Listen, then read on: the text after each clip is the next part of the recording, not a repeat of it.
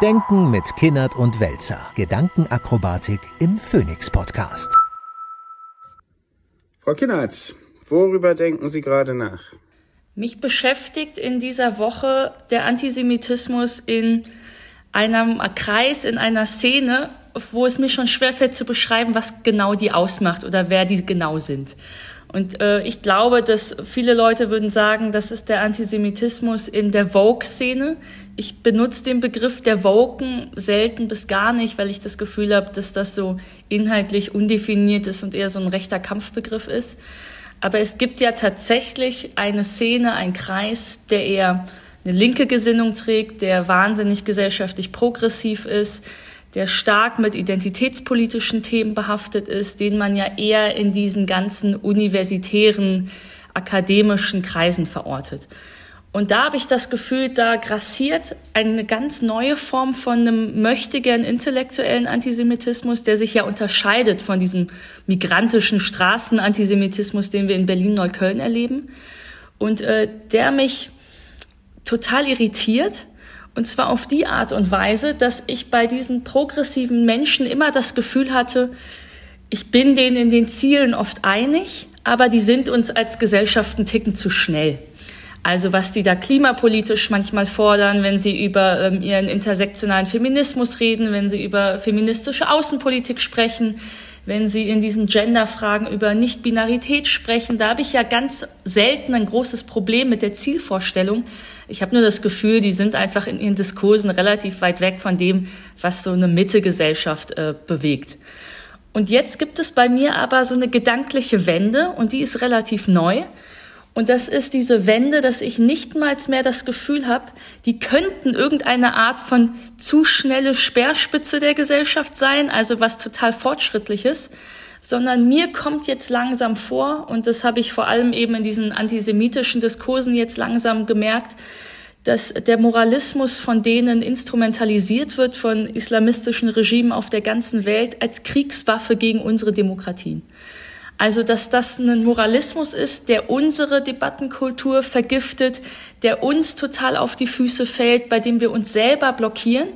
Und die Leute, die davon profitieren, sind islamistische autoritäre Regime ganz woanders. Und jetzt gibt es dieses Beispiel aus den letzten Tagen, dass an amerikanischen Universitäten Juden nicht nur bedroht werden, sondern ja auch gejagt werden und es äh, gewaltverherrlichende oder gewalttätige Übergriffe auch gibt, beispielsweise an der Cornell University.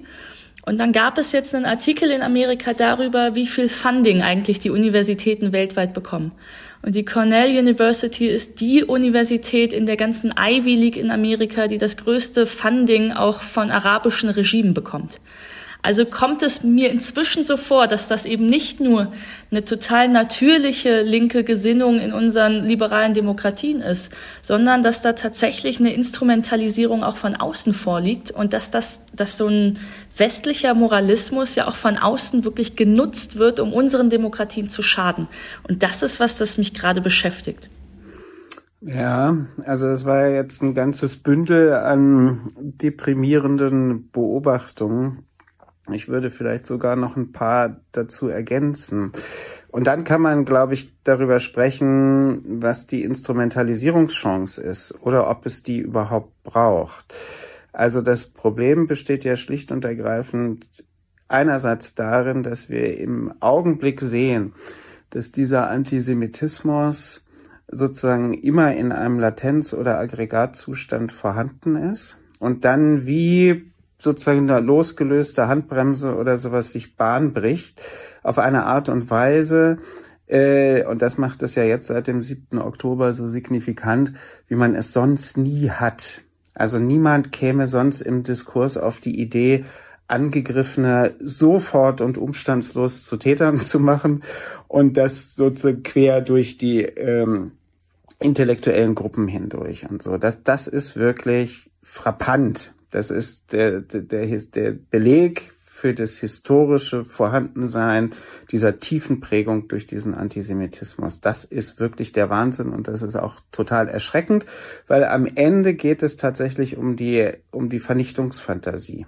bei der ganzen Sache. Es geht eben nicht darum zu sagen, ja und bla bla bla, äh, historisch betrachten und sowas, sondern es geht wirklich am Ende tatsächlich um diese historisch super stabile Vernichtungsfantasie in Bezug auf diese Menschen. Das ist so was, wo man auch denkt, okay, wo, was, was ist da eigentlich in den Jahrzehnten passiert? Der andere Aspekt ist, und dadurch wird es ja eben verstärkt, ist diese unglaubliche Hypermoralismus, ähm, der aber leider überhaupt nicht begleitet ist von irgendeiner Form von Geschichtskenntnis oder aber auch Theorie.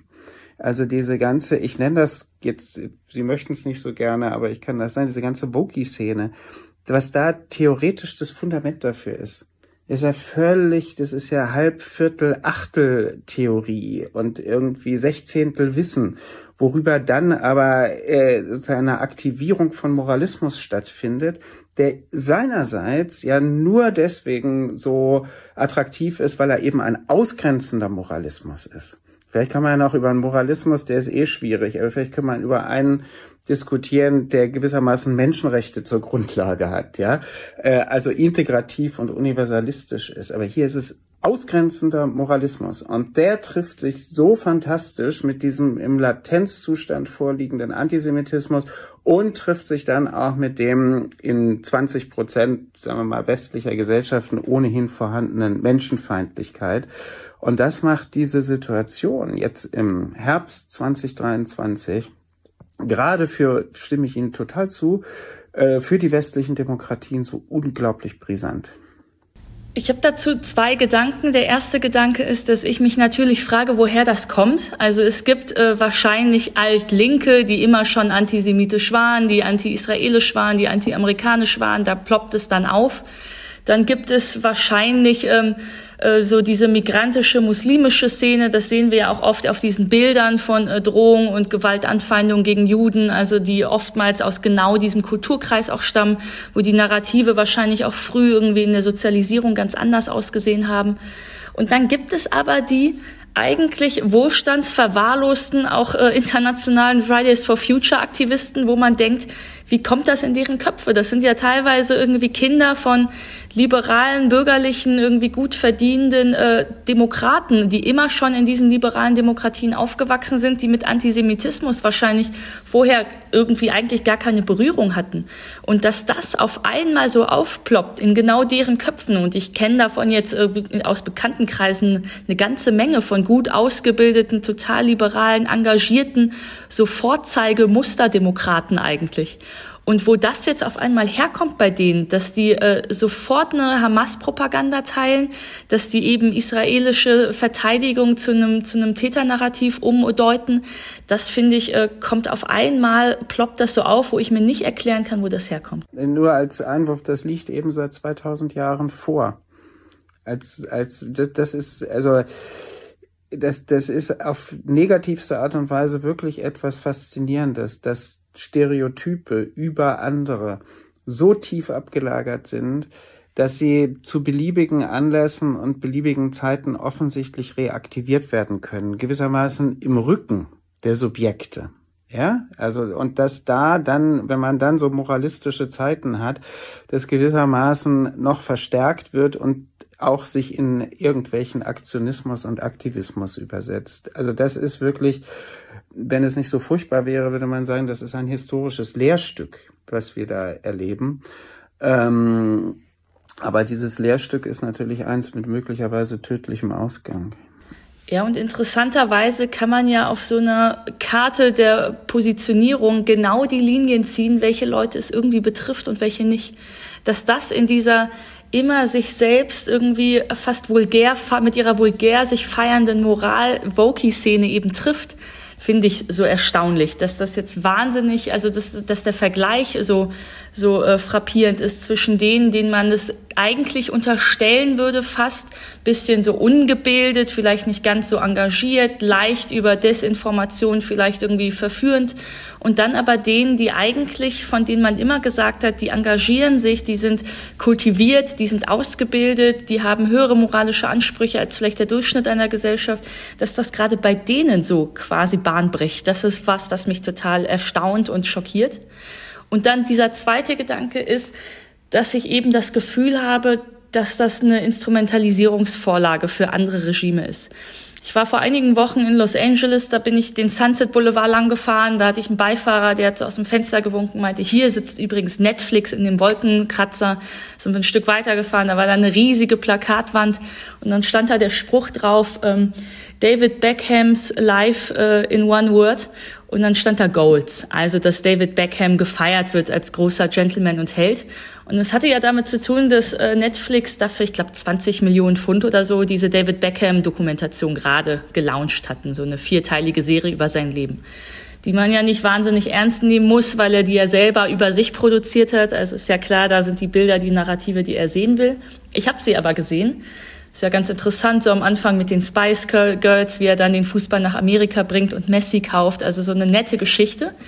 Und was da aber fehlt, ist natürlich, wie er eigentlich nach seinem Fußballkarriereende nochmal zu Paris Saint-Germain gewechselt ist. Der einzige Fußballclub Europas, der in dieser äh, Liga ja oder in dieser Dimension so erfolgreich ist, der total, der eine Besitzerschaft oder einen Eigentümer hat, der komplett in Katar sitzt und wie David Beckham ja dann für diese 200 Millionen äh, Dollar Werbung für die Weltmeisterschaft in Katar gemacht hat. Also wo man weiß, okay, David Beckham, Botschafter Katars für wahnsinnig viel Geld. Jetzt wissen wir, dass äh, die Katari-Regime oder das, das Katari-Regime ja ganz viele Hamas-Führer beherbergt, dass die monatlich ihre 30 Millionen US-Dollar an die Hamas überweisen, also dass die in einer Beteiligung mit in diesem Konflikt sitzen, die man eigentlich nicht leugnen kann. Und jetzt habe ich in den letzten Tagen verfolgt, wie David Beckham selber mit jüdischen Wurzeln irgendwie das Statement herausgebracht hat, ja, ich stehe an der Seite Israels und so weiter. Und alle feiern David Beckham für seine Zivilcourage und für seinen Mut. Und da denke ich auch, das ist aber, das ist ja doch komisch, wie eine arabische Liga sich reinkauft in unsere Entertainment-Industrie, in unsere Kunst- und Kulturindustrie, wie uns das gar nicht auffällt auf komische Art und Weise, wie wir deren Leben, das komplett das ja auf zwei unterschiedlichen Ebenen stattfindet, das, was gezeigt wird und das, was nicht gezeigt wird, auf eine Art und Weise kommerzialisieren, romantisieren, idealisieren und wie uns dieser Zusammenhang überhaupt nicht auffällt.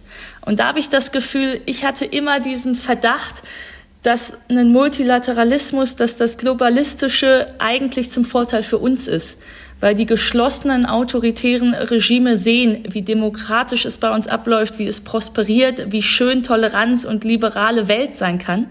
Und irgendwie habe ich das Gefühl, das war wahnsinnig naiv, wie schon bei Russland. Also zu glauben, dass man über so eine internationale Beziehung, dass die anderen aufwachen und merken, ach, Demokratie ist schön. Und jetzt habe ich eher das Gefühl, die, die eigentlich irgendwie, die, die eigentlich den größeren Einfluss ausüben, und zwar strategischer und mit größerer Durchschlagskraft, sind eigentlich die Regime. Ähm, ist wahrscheinlich fürchterlicherweise wahr.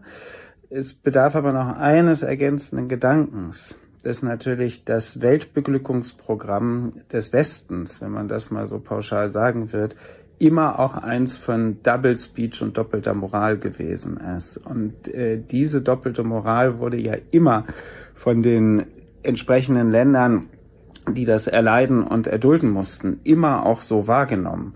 Und das ist natürlich auch ein Grund dafür, ähm, mit welcher Freude und Begeisterung man jetzt gewissermaßen den Spieß umdreht. Ja, also wenn wir denn die moralisch super reinen und nur von, von Menschenrechts- und Universalismusvorstellungen geprägten und getragenen super tollen Gesellschaften gewesen wären, dann wäre das ganze Ding vielleicht gar nicht so einfach zu übernehmen oder zu, zu in dieser Weise zu instrumentalisieren.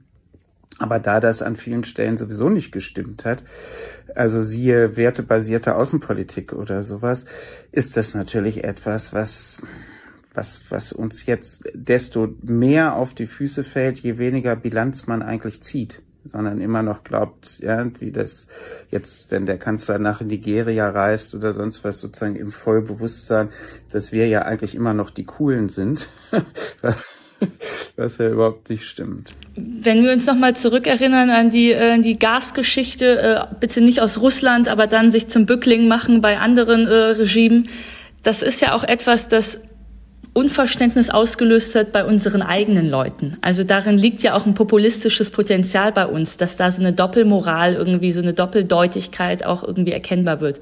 Haben wir das Potenzial jetzt gerade auch in diesen, äh, im Nahostkonflikt, dass wir in Deutschland merken, da funktioniert irgendwas nicht. Da gibt's einen Gratismut irgendwie bei der, äh, bei der UNO-Vollversammlung, wo wir immer irgendwie sagen, wir stehen zu Israel. Wenn es dann aber mal darum ginge, wirklich einen Preis dafür zu bezahlen, dass wir sagen, okay, dann sind wir jetzt auch solidarisch, macht es einfach irgendwie keiner. Ist das etwas, was nicht nur mich jetzt hier irgendwie äh, vom Mikrofon nervt, sondern was vielleicht auch einen Großteil einer einfachen Bevölkerung nervt, die immer schon so ein bisschen äh, auch rechtspopulistisch blinken, weil sie das Gefühl haben, die da oben machen es einfach seit Jahren nicht richtig? Das weiß ich nicht, ob das, also ich glaube, die Konsequenz, dass dann rechtspopulistisch geblinkt wird, ist gar nicht die zwingende Konsequenz. Ich glaube, dass das, dass das Erkennen von eklatanten Widersprüchen, etwas ist, was sehr, sehr viele Leute bemerken, was vielleicht auch zu einer Abkehr äh, von unserer Parteiendemokratie oder sowas führt, aber nicht unbedingt äh, automatisch dann dazu führt, dass man nach rechts wandert, sondern man wird ja politisch heimatlos. Das ist das Problem. Also mir ist das jetzt im Alltag aufgefallen, das liegt ja jetzt auch schon Monate zurück, am Thema der Streumunition ja, wo, wo ich unendlich viele Leute gesprochen habe, Marktleute oder sonst was, die sagen, sagen Sie mal, Herr Welzer, können Sie mir das erklären? Wie geht denn das? Ja, da kann man doch nicht dafür sein, äh, eine geächtete Waffe einzusetzen. Und warum macht selbst der Bundespräsident dazu also gute Miene, obwohl er selber ähm, die Ächtung mit unterschrieben hat? Also solche Sachen, das ist etwas, was die Menschen realisieren, was sie merken. Und das ist natürlich immer was ganz Problematisches, wenn man darüber natürlich auch eine große Skepsis entwickelt und letztlich das Vertrauen in die Ernsthaftigkeit von Politik als Institution zur Problemwahrnehmung, zur Problemlösung vor einem bestimmten normativen Hintergrund nimmt. Und das geht gerade kaputt.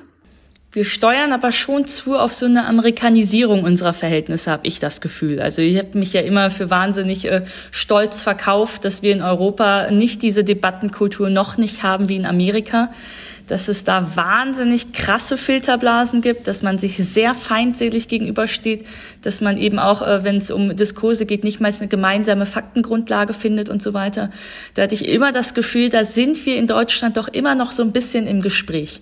Also die Linken von, also die ganz linken Aktivisten aus der Klimaszene setzen sich immer noch mit CDU-Land zusammen an den Tisch. Also da passiert ja immer schon noch ein Austausch, den ich irgendwie demokratisch notwendig, aber auf jeden Fall gesund gehalten, für gesund gehalten habe.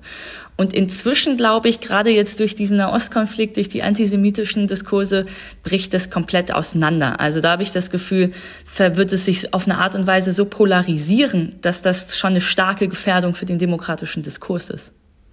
Ich fürchte das auch. Und das ist das Übliche. Wir sind da immer fünf, sechs, sieben Jahre hinterher und fühlen uns aber auch ganz toll, dass wir nicht so sind. Also wenn man das jetzt so als so ein bundesrepublikanisches Wir bezeichnen kann und findet sich dann wenige Jahre später in genau demselben Modus wieder. Denken mit Kinnert und Welzer. Gedankenakrobatik im Phoenix Podcast.